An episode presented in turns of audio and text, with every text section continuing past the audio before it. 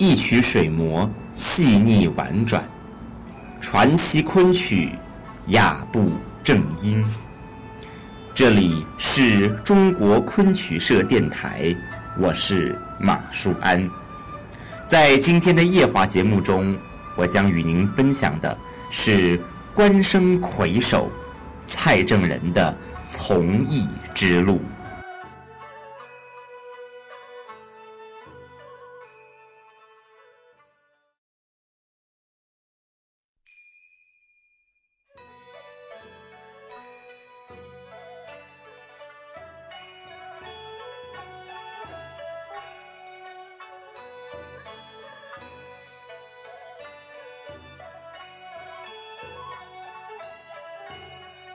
作为蔡家的长子，蔡正仁被寄予很高的期望。读书求学，有所成就，自然是上上之选。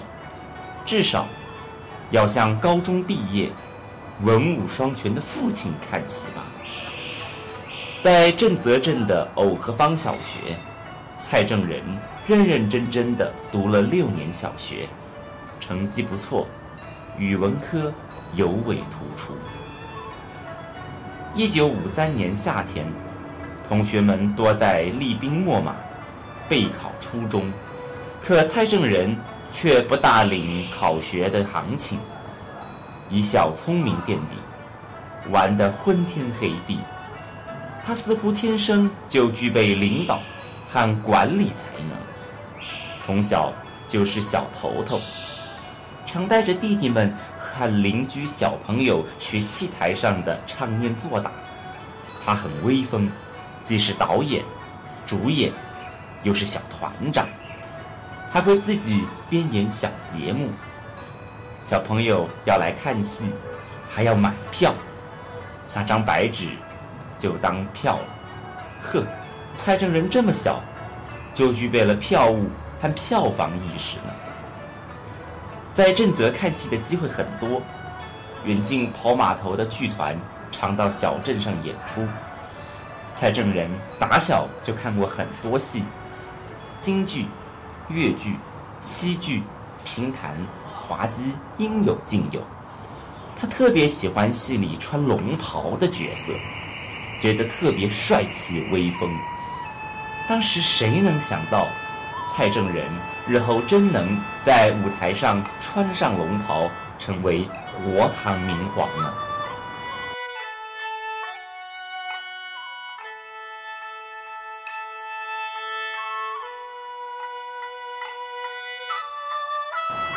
看完的结果是名落孙山，蔡正仁这下真有点猛了。其实他无法继续升学，还另有隐情。蔡正仁的家庭成分不好，父亲是小镇上浴室的老板，划分成分时被定性为资本家；外婆家也是地主家庭，在当时的社会环境下，作为地主资本家的长子、外孙，蔡正仁即便考试成绩过关，继续升学的可能性也很小。蔡正仁的前途。似乎变得渺茫起来，但是十二三岁的年纪，总是单纯而勇敢。他开始向邻居汤公公学习中医。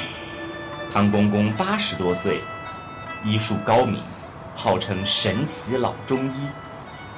蔡正仁学得很认真，整整三个月，把脉观象，开方抓药，学得有模有样，也渐渐。生出兴趣来。不管怎样，这也算一技之长，也许还能当上真正的中医呢。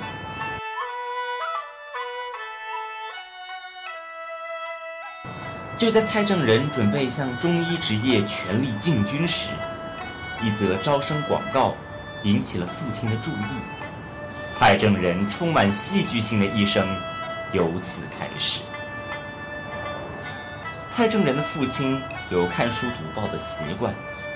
一九五三年十二月底，父亲不经意间看到了《解放日报》上华东戏曲研究院开办昆曲演员训练班的招生广告。广告上说，学生膳宿费、学杂费由研究院供给。这句话令父亲怦然心动。蔡家子女众多，负担很重。如果能把老大蔡正仁送到上海，由国家培养成才，既可以保证有一份稳定的工作，又可以减轻家里的负担，岂不是两全其美？而且蔡正仁从小就喜欢演戏，模仿戏台上人物的说话做派，像模像样，让他去学戏。也算符合他的兴趣，发挥他的长处了。但是这个念头马上就被父亲自己否定了。蔡老先生是京剧票友，对京剧很痴迷，但对没落的昆曲并不熟悉。他随口就对蔡正仁说：“可惜呀，可惜！要是京剧，你就去考。”蔡正仁从来没有听说过昆曲，就问父亲。昆曲是什么？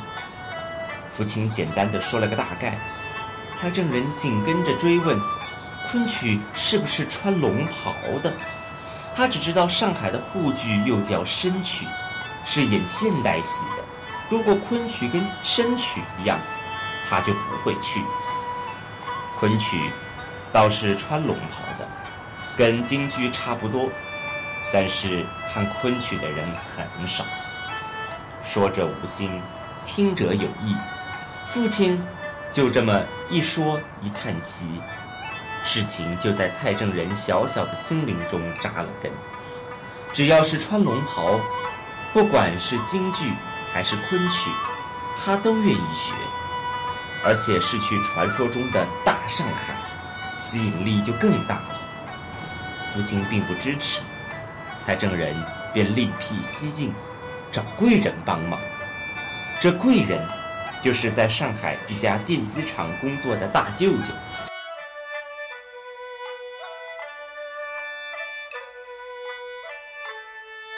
十二月三十日，蔡正仁偷偷的给舅舅写了封信，请求舅舅支持。亲爱的舅舅，我看到华东戏曲研究院昆曲演员训练班招生的事。您能不能有空同我到华山路一四四八号华东戏曲研究院去问问？亲爱的舅舅，就请您积极的帮我实现理想吧。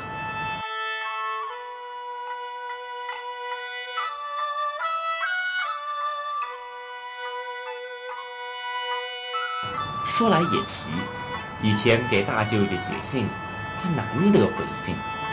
这次却很快有了回应，大舅舅还真上心，亲自去华山路一四四八号询问了招生情况，并将招生简章随信一起寄了回来。信里说：“证人，你要我打听的事，我去过了。你有意来考，我觉得很好。你要有兴趣，有志气，欢迎你来大上海读书学艺。”于是事情有了质的变化。父亲原来只是看到广告偶发感叹而已，并没有真让儿子去考的意思。他觉得昆曲曲高和寡，在现代社会中没什么前途，而且蔡正仁也生也长，连初中都考不上，何谈去大上海考公费艺术生呢？大人更懂得现实。不会做虚幻的白日梦，但是上海舅舅的态度与立场如此鲜明，父亲又有点动心了，便和妻子商量此事，最后郑重决定尊重儿子自己的选择。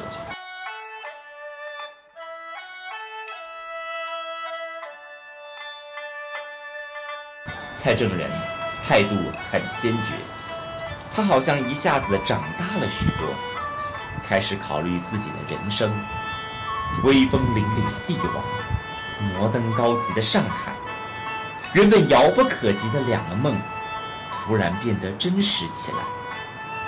蔡正仁觉得自己充满了力量和希望。江南小镇上的孩子对大上海总有一种既爱又怕的矛盾情节。如果真能去上海，哪怕不是学戏，连一般中学也是令人向往的。要是有幸考进了，户口就能迁到大上海，也算是出人头地了。蔡正仁一再坚持，软磨硬缠，事情居然就这么定下来了。父母正式通知了上海的舅舅，让他准备迎接这个单枪匹马闯上海的大外甥。毛头小子在短短几天内。选择了自己的人生，漫漫昆剧之路，上下求索，从此开始。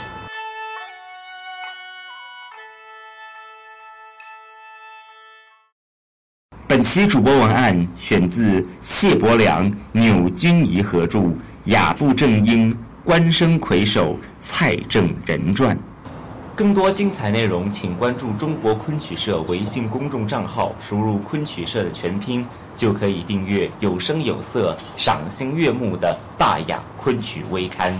感谢您的收听，我们下回再见。